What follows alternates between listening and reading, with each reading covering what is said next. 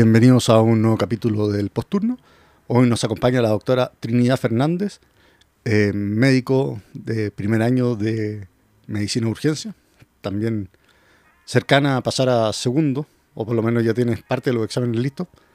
Y vamos a conversar a raíz de un caso que nos tocó ver juntos hace un tiempo atrás, eh, para pensar un poco más allá del COVID de los pacientes que nos llegan con insuficiencia respiratoria. Hola Trini, ¿cómo estás?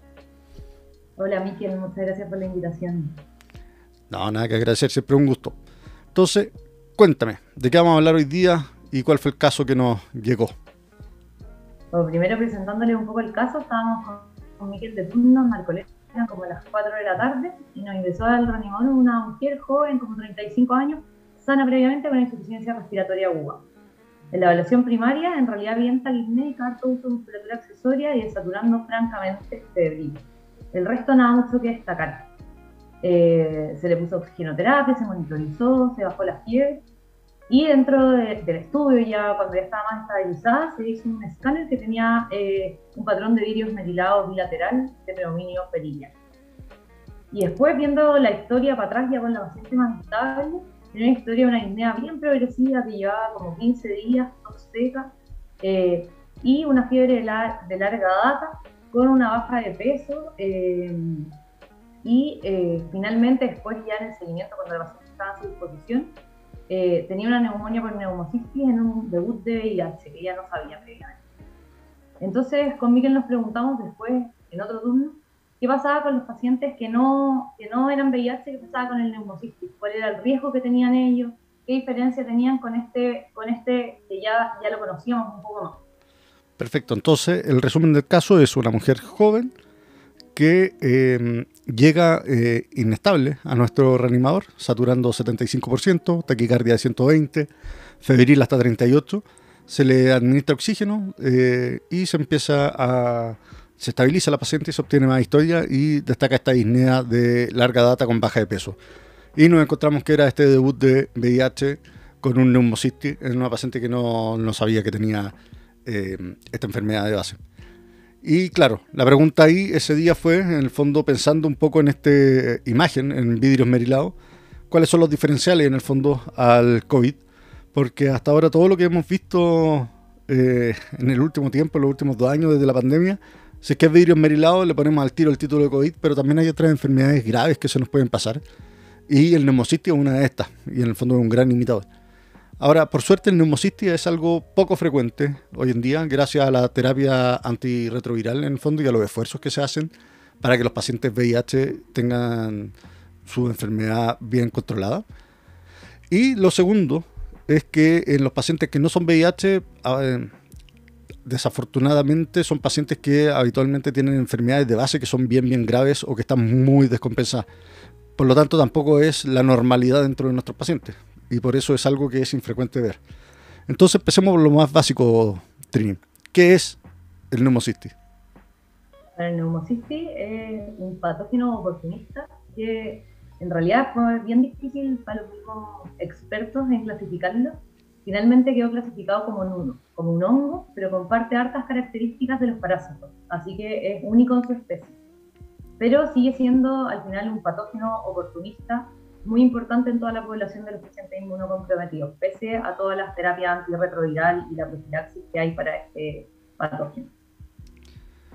Perfecto, y eso es bien importante. En el fondo, existen pacientes que reciben tratamiento por neumocitis, pero también hemos visto pacientes con profilaxis muchos pacientes oncológicos, pacientes inmunosuprimidos pacientes que tienen VIH que ya están en etapa SIDA, son pacientes que pueden estar recibiendo esta profilaxis contra el neumocystis.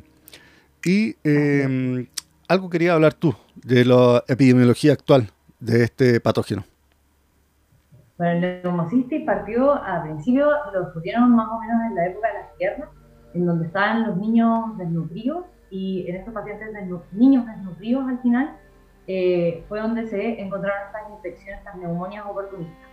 Y ya después, cuando explotó el boom del VIH, eh, fue donde, eh, donde hubo un boom al final de neumonias por neumocitía en los pacientes, donde en los pacientes con SIDA se da como en un 75% de por una mortalidad muy, muy alta, cercana al 40%. Pero después apareció la terapia antirretroviral y la profilaxis en los pacientes de alto riesgo de tener neumonía con neumocitis y bajó significativamente tanto la mortalidad como la incidencia en los pacientes VIH.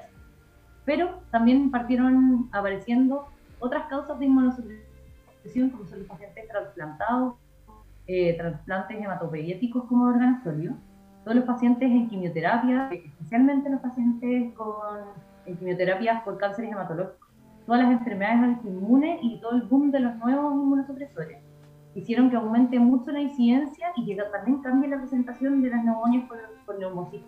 Y ya no solamente se presentan estos pacientes de VIH lo hacíamos anteriormente. Perfecto, entonces hemos visto cambios en la presentación. Eh, empezó como una enfermedad que se descubre en niños, después pasó a ser eh, una enfermedad muy grave en los pacientes con VIH, eh, sobre todo previo a la terapia antirretroviral. Y hoy en día lo estamos viendo en pacientes que no están tratados por su VIH, como nos tocó en este caso, y en pacientes que tienen eh, inmunosupresión de otras causas. Ahora, cuando hablamos de inmunosupresión, ¿todos los pacientes tienen el mismo riesgo de tener neumocistis o pueden haber diferencias entre los pacientes a la hora de tener riesgo de presentar esta enfermedad? Uy, no, es muy, muy, muy variado y el espectro de pacientes inmunosuprimidos es muy distinto. Por lo tanto, el riesgo de cada uno tampoco es que se sepa a ciencia, cierta. Existen, por ejemplo, los pacientes post-trasplante, que son como un 5 o un 15% de todos los casos de, neumonía por neumocitis. Pero, por ejemplo, dentro de los trasplantes eh, hematopoyéticos, tienen mayor riesgo los que tienen un trasplante halogénico versus los que tienen autólogo o, por ejemplo, en eh, los pacientes con trasplante de órganos sólidos, tienen mayor riesgo los de corazón y pulmón que otros órganos. Eh, y en general en todos los trasplantes, los mayor, mayor riesgo está dentro de los primeros seis meses. Por otro lado, están todos los pacientes usuarios de quimioterapia, que en estos pacientes va, va a depender en general del agente que se use para la quimioterapia propiamente tal, y también de la intensidad y la duración de la neutropenia que genera este quimioterápico al final en el paciente, el riesgo que va a tener el mismo. Y después están todo el espectro de enfermedades autoinmunes, que representan como un 20% de los casos de, los pacientes que tienen neumonía con neumosis. Eh, y en esto, los que tienen mayor riesgo son los, pacientes que tienen poliarteritis nodosa, los granulomatosis con poliangitis. Eh, también tienen alto riesgo los pacientes que tienen enfermedad pulmonar intersticial con una artritis reumatoide. Y eh, además de sumarle como la enfermedad que tienen los pacientes, también le suma riesgo eh, el tratamiento que están usando para mantener su inmunosupresión como tratamiento de su enfermedad. Y ahí eh, el que se ha visto que tiene mayor riesgo son los usuarios de glucocorticoides eh, que tengan una, una, dosis moderada, severa, o sea, más de 15 miligramos al día, por lo menos por 6 semanas. Eso es lo que le da mucho riesgo. Y del otro grupo de fármacos, aquellos tratados con rituximab, alemtuzumab, también tienen alto riesgo. Y por otro lado, dentro de todos estos pacientes inmunosuprimidos, cuando estos pacientes tienen eh, infección previa por citomegalovirus, esto también los deja en mayor riesgo de tener posteriormente, no por citomegalovirus eh, mismo, sino eh, como el haber estado infectados previamente, los deja también en mayor riesgo de tener después una neumonía por neumocitis. Así que es muy, muy amplio el espectro, va cambiando paciente a paciente y no todos tienen el mismo riesgo. Lo que sí podemos tener en consideración de repente en la urgencia es que aquellos pacientes en general que tienen más de un 3,5% de riesgo eh, quedan con profilaxis desde sus tratamientos crónicos. Así que ahí también nos pueden dar eh, el antecedente de ellos de que están con terapia semanal con, con cotrimoxazol. Perfecto. Y en el fondo de esta misma variedad del riesgo y de las enfermedades que están de base, lo que hace que sea difícil el estudio del neumocistis en pacientes que no eh, son VIH. Y en el fondo, cuando hablemos de tratamiento, ahí vamos a conversar de algunas cosas que eh, tienen que ver con esto. Y también con el tema de la prevalencia que tiene, porque a pesar de que el neumocistis empieza a ser más prevalente en estos pacientes que tienen eh, estos factores de riesgo de inmunosupresión, los trasplantes qué sé yo, eh, de mm, células hematopoyéticas, etcétera, eh, sigue siendo más frecuente tener una neumonía común y corriente o sigue siendo más frecuente hoy en día tener una influenza o un COVID que una neumonía por neumocistis. Ahora, ¿cómo, ¿cómo, se presenta el, el neumocistis? ¿Cómo, cómo yo pienso en el neumocitis? Bueno, la, la triada clásica del neumocitis es una disnea que en general es subaguda, que dura días a semanas, eh, es tos seca o no productiva y su paciente está en general febriles o subfebriles. Esa es la triada clásica.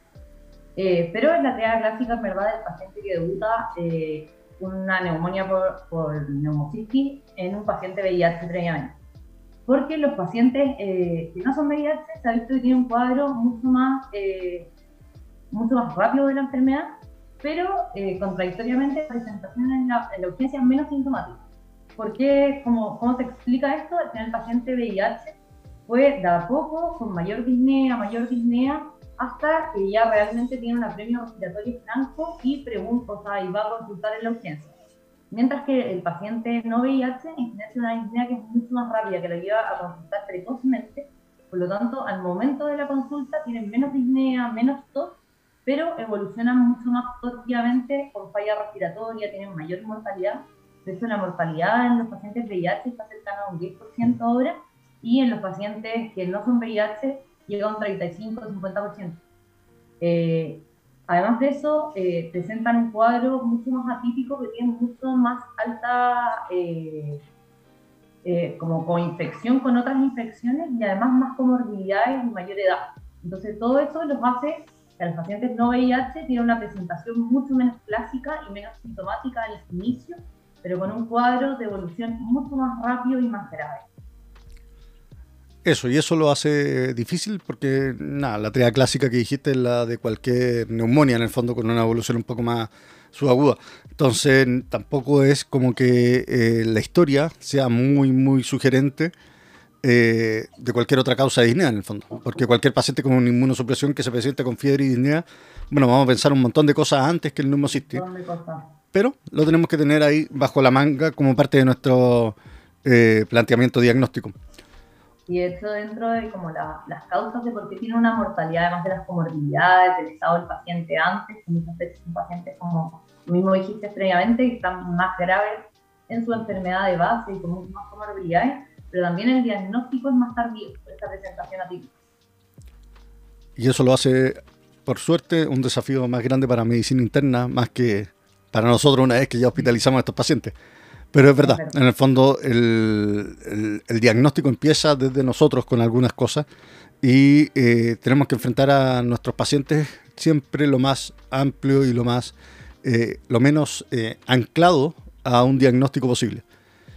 Oye, ¿y laboratorio? ¿En qué le vamos a hacer eh, gastar plata en el fondo al paciente? ¿Cuáles son las cosas que le vamos a pedir que se haga para nosotros poder tener una idea de esto? General, nos ayuda la LDH. La LDH suele estar elevada en estos pacientes sobre 300, pero lamentablemente en los pacientes no VIH eh, se eleva menos que en los pacientes VIH, así que nos orienta un poco menos.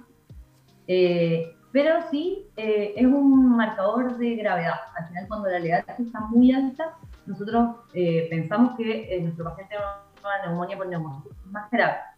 Lo que no es un marcador pronóstico. O sea, tener una LDH baja no nos dice que el paciente va a andar bien eh, necesariamente. Por otro lado, estos pacientes se presentan con hipoxemia, que se puede medir con los gases, y eh, tiene una PCR que en general está baja. Por lo tanto, cuando tenemos una PCR que está alta, especialmente en estos pacientes que tienen una alta tasa de coinfecciones, hay que ir a buscar algo más aparte del neumonía. Perfecto. Y probablemente hoy en día, con los métodos diagnósticos moleculares que tenemos, es ir a buscar diferentes patógenos que pueden provocar esto y sobre todo los más prevalentes, que ya lo hemos dicho, el COVID, la influenza, el niño del VRS. Esas son cosas que nos van a ayudar también a poder ir limpiando un poco este, este cuadro de este paciente. Oye, tú hablaste de la radiografía de esta paciente. ¿Qué, cómo, qué, qué vemos en la radiografía? ¿Qué vemos en las imágenes? Cuando irradiamos a los La pacientes. radiografía, la radiografía de la neumonía o neumocitis en general es un infiltrante especial que es bilateral. Eh, acá el no VIH nos trae un gran problema que muchos de ellos tienen patologías pulmonares previas. Por ejemplo, alto riesgo tenía el paciente con una enfermedad pulmonar intersticial, eh, con una artritis reumatoide, tiene alto riesgo de, de, neumocitis, pero en realidad ver ese infiltrado intersticial bilateral en una radiografía muy probablemente portátil, con lo grave que va a estar, eh, nos hace bien difícil. Eh, y además, como tienen un, un, inicio más agudo que el paciente VIH, las alteraciones no son tan precoces en la radiografía, por lo tanto podrían pasar a ser muy sutiles. Por lo tanto, tiene mucho más rendimiento ir a, ver el scanner de tórax, eh, que va a mostrar un vidrio esmerilado bilateral, y en general eh, va a ser central, pero también puede ser en mosaico como, como el COVID al final, difuso, o ya con predominio en el lóbulo superior. Y en los pacientes VIH especialmente se pueden ver algunas presentaciones más atípicas como nódulos, consolidaciones o lesiones quísticas. Eh, que eso nos va a orientar al final a, que esta presentación es un paciente más VIH. Perfecto. Entonces, de nuevo, la imagen también sugiere, pero tampoco es eh, diagnóstica. Entonces, hasta, ahora, de las cosas que hemos visto, en el fondo, eh, tenemos los factores de riesgo que nos ayudan, pero la historia tampoco es algo que nos oriente 100%. El, los exámenes de laboratorio tampoco nos van a orientar en un 100% y eh, las imágenes tampoco van a ayudarnos a tener una certeza diagnóstica. Entonces, ¿cómo podemos llegar al diagnóstico de este patógeno? ¿O cómo lo hacen después? Este, este, patógeno, como era especial hasta en su clasificación, también lo es en el diagnóstico y no crece en cultivo. Entonces hace que sea un poco más difícil que cualquier otro, otro patógeno. Entonces, al final lo que, lo que se va a ir a buscar es la visualización directa del quiste en las formas tróficas eh, en el material respiratorio. Y la forma de ir a buscar este material respiratorio puede ser una, una muestra de esputo que tiene peor rendimiento, o si no, ya francamente ir al lavado bronquial que es lo que en realidad se hace. Eh, y en el lavado bronquial eh, igual en el paciente no VIH, como tiene menor carga fúngica, tiene menor rendimiento que en el paciente VIH.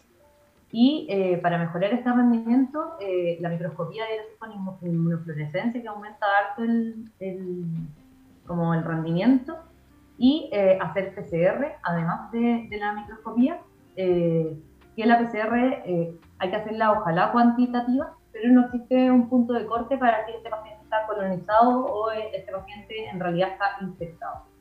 Y lo otro es hacer el beta-glucano, que eh, está presente en muchos hongos, por lo tanto no nos va a hacer el diagnóstico, sino que solamente nos va a orientar. Eh, pero tiene un alto valor predictivo negativo. Si está negativo, al final es poco probable que nuestro paciente tenga una neumonía por, por Esto se puede hacer tanto en el lavado bronquial como en eh, sangre. Entonces, al final, va a ser, va a ser para poder hacer, mezclar nuestra historia, que era un poco difusa, con nuestras imágenes eh, con la presentación clínica del paciente, más los exámenes diagnósticos, que en general vamos a mezclar eh, la inmunofluorescencia con la PCR cuantitativa. Y si tenemos además el beta-glucano positivo, nos va a orientar más todavía que el paciente realmente tiene una neumonía por neumonía.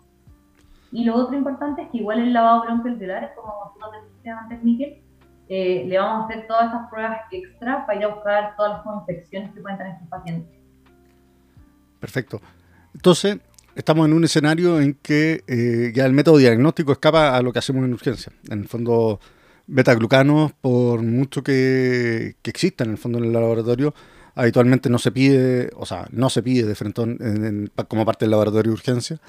Eh, nosotros probablemente tenemos que empezar a descartar las otras múltiples causas que son más frecuentes, más que estar buscando beta-glucanos tenemos que preocuparnos de estabilizar al paciente y que este paciente vaya a un intermedio o una UCI donde se le puedan hacer el lavado bronquial violar y donde pueden llegar al diagnóstico. Entonces, mientras tenemos la sospecha todavía, ¿cómo tratamos a este paciente?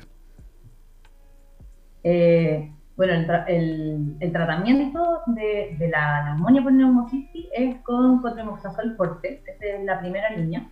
Eh, pero eh, en realidad en este paciente en el cual tenemos muchas comorbilidades, en general, en un paciente, estamos todavía en el contexto del paciente no VIH, en el cual eh, tuvo que tener una gran inmunosupresión, por lo tanto tuvo un, curso más o menos tórpido de su enfermedad de base, eh, y muchas veces tienen dañado más de un sistema, eh, lo que decías tú antes de este paciente al final lo vamos a disponer, lo vamos a estabilizar primariamente, vamos a buscar otras infecciones, vamos a tratarlo lo que necesitamos tratar para tener estabilizado a nuestro paciente en la urgencia y lo vamos a disponer eh, en una UCI, en una UTI, dependiendo de la gravedad del paciente, para que hagan el lavado bronquial y ya con eh, la sospecha alta puedan tratarlo con el cotrimoxazol si es. Perfecto. Y en el fondo estamos hablando del neumocistis no VIH, por ser un tema como raro, pero el neumocistis en VIH, si es que uno tiene el VIH, uno tiene la historia de una carga viral alta y la historia de CD4 bajo, eh, es tan probable que sea neumocistis que uno sí podría empezar el, el cotrimoxazol. ¿ya? Entonces esa es un poco una diferencia. Y eh, lo que hemos estado repitiendo, en el fondo, neumocistis en un paciente no VIH hay un montón de enfermedades debajo que se pueden descompensar, hay un montón de oportunistas que pueden aparecer, lo mismo en el VIH, pero sabemos que eh, en el fondo empezar antibióticos a ciega en estos pacientes tiene eh, no es bueno, ¿ya? Mientras que en el paciente VIH sí nos podemos tomar un poco más esa licencia de empezar los tratamientos antibióticos y la terapia coadjuvante, que también la vamos a hablar ahora, eh, pensando en que vamos a beneficiar el curso de este paciente y que no vamos a complicar más las cosas. Oye, y mm, las dosis de cotrimoxazol, un poco va a dejarlas, pensando en el paciente VIH sobre todo. De 15 a 20, 75 a 100 eh, por kilo día y repartido en de 6 a 8 horas. Eso, acordarse mm. que el cotrimoxazol son dos medicamentos, el trimetoprim y el sulfametazol. Entonces, no, sé si dije bien el segundo, pero bueno. Eh, y eso hay que ajustarlo por kilo de, peso. ¿Ya? Entonces 15 a 20 a 75 a 100 miligramos por kilo de peso al día y eso se divide, o sea, y eso sea cada 6 a 8 horas. Un paciente grave endovenoso. Y yo eso fue, mm, no lo conocía. Sí, sí, no, no lo has dejado, ¿no? No. Ya. La, la ampolla por lo general viene con 80. Por eso cuando uno piensa en cuántas ampollas son, eh, es mucho, es mucho, mucho. Oye, ya, y terapia coadyuvante, ¿qué es lo que tenemos? La terapia coadyuvante eh, son los corticoides que se dejan, la evidencia al final está hecha en pacientes neumocitis, eh, en pacientes VIH. Y se dejan los pacientes con neumonía moderada, severa, no existe eh, criterio eh, establecido de cuál es una neumonía severa, pero en general eh, con presiones parciales de oxígeno ambiental menores de 70 o que tengan un gradiente alveolar arterial mayor a 35 o 30, salen en otras partes de la literatura. eso en los pacientes de VIH y se deja hasta por 14 días, entre 11 a 14 días. y tiene que ser iniciado en conjunto con, con el tratamiento, con el antibiótico, eh, dentro de las primeras 72 horas. Eh, y esto es porque al final se cree eh, que el mismo tratamiento hace que se genere lisis dentro del pulmón y eso genera una carga inflamatoria grande que agrava el cuadro. Entonces, para tratar la parte inflamatoria con coadyuvante con los corticoides. En los pacientes no VIH no hay mucha evidencia. Eh, lo que se ha visto es, que toda la parte inmunosupresora que no es corticoide debiéramos reducirla, suspenderla eh, o detenerla dependiendo el paciente, cada paciente como esté su uso de la enfermedad, pero todos los pacientes que estén ya con glucocorticoides hay que mantenérselos o ir ajustando la dosis de a poco.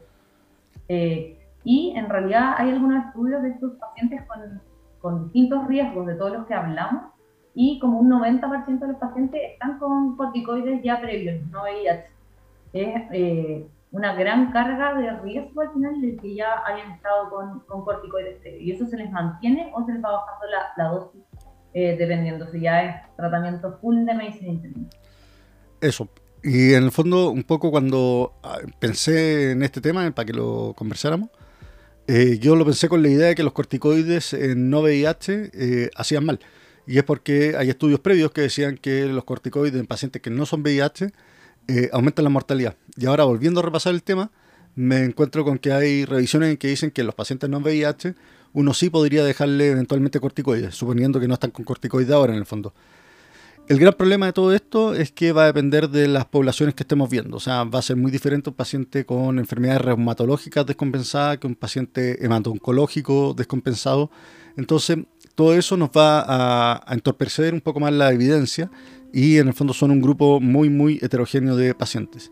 Y con respecto al cotrimoxazol, eh, porque lo busqué finalmente para dar el dato ahí eh, adecuado en el fondo, eh, al final lo que pasa, o sea, lo que uno ajusta, es contra la dosis de trimetropin. Y esos son los 15 a 20 miligramos kilo día. Y eso uno lo divide cada 6 a 8 horas. Y eso es lo que uno deja intravenoso. Entonces, eh, eso es importante y es trimetropin y sulfametoxazol. Ese es el compuesto del cotrimoxazol que uno finalmente dice cotrimoxazol nomás. Eh, entonces al final la, dosis se calcula con el trimetropin. Para que queden con eso ahí a la mano. Muy bien. Y eh, los inmunosupresores, ya conversamos un poquito de eso. Me dijiste que habían que suspenderlo o reducirlo. Ahora, finalmente nosotros en la urgencia, por lo general lo que le decimos a todos los pacientes es régimen cero y no toman nada de la casa hasta que nosotros digamos lo contrario. Entonces yo creo que acá los pilares del tratamiento para nosotros es la estabilización del paciente, nuestra evaluación primaria, nuestras acciones primarias, como lo hemos dicho ya muchas veces antes, y que es lo que más se pide en el primer año de beca, que aprendan a hacer la evaluación primaria y a tomar las acciones primarias. Y con eso eh, poder tener un paciente en condiciones para poder seguir todos estos procesos eh, diagnósticos. Oye, ¿y a estos pacientes cómo les va?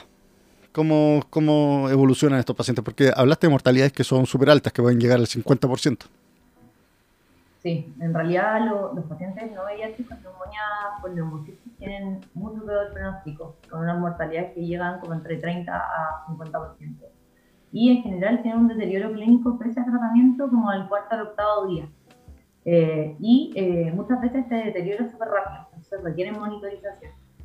Eh, siempre que lleguen moderado o severo a la urgencia. Eso, y la mortalidad está, como dijimos antes, porque los pacientes no VIH son pacientes muchas veces de mayor edad que el paciente VIH. Tienen más comorbilidades, tienen en general avanzada y son enfermedades de base, y más comorbilidades y además toda esta presentación atípica hace que el diagnóstico sea más tardío. Por lo tanto, todo eso le suma a la mortalidad y el recalcar este tema también va a, tenerlo más en mente y tratar de por lo menos reducir ese riesgo del, diagnóstico más tardío. Perfecto. Entonces, ¿cuáles son las conclusiones que tú te llevarías para la casa?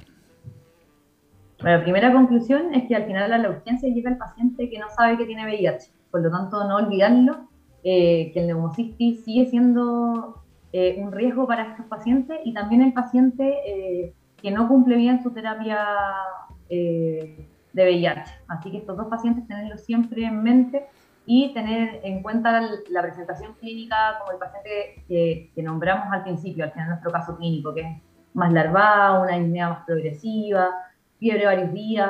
A nuestro paciente me acuerdo que le habían hecho como 10 PCR COVID, todas negativas, entonces ir a pensar algo distinto. Después, el tener en cuenta con segunda conclusión que la presentación del no VIH es distinta, que llegan a la urgencia menos sintomáticos, o sea, van a consultar antes, porque como el cuadro fue más agudo, la disnea les molesta más. Llegó de un segundo a otro, por lo tanto van a tener menos tos, van a tener menos disnea, pueden tener menos fiebre, pero empeoran mucho más rápido. El cuadro clínico es rápido. Por lo tanto, en pacientes de alto riesgo que lleguen con disnea de corta evolución, tenerles ojo, mirarlo, eh, sospecharlo, porque además tienen alta mortalidad.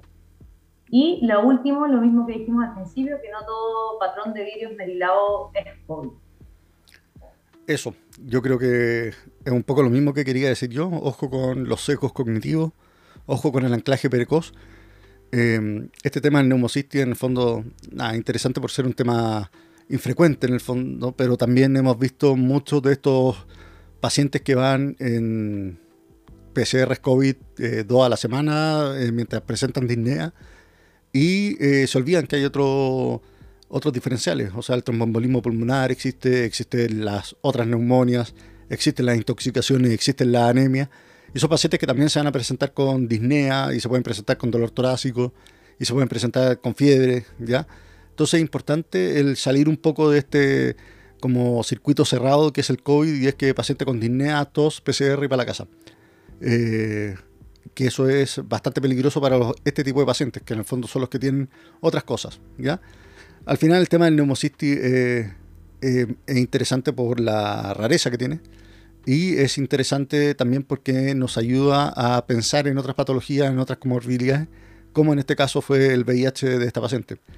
Pero siempre tengan abiertos los diferenciales y acuérdense que los pacientes se hospitalizan o se les da tratamiento eh, y se, en el fondo se decide cuál es la disposición del paciente según la gravedad que tiene el cuadro clínico y no por el diagnóstico final per se.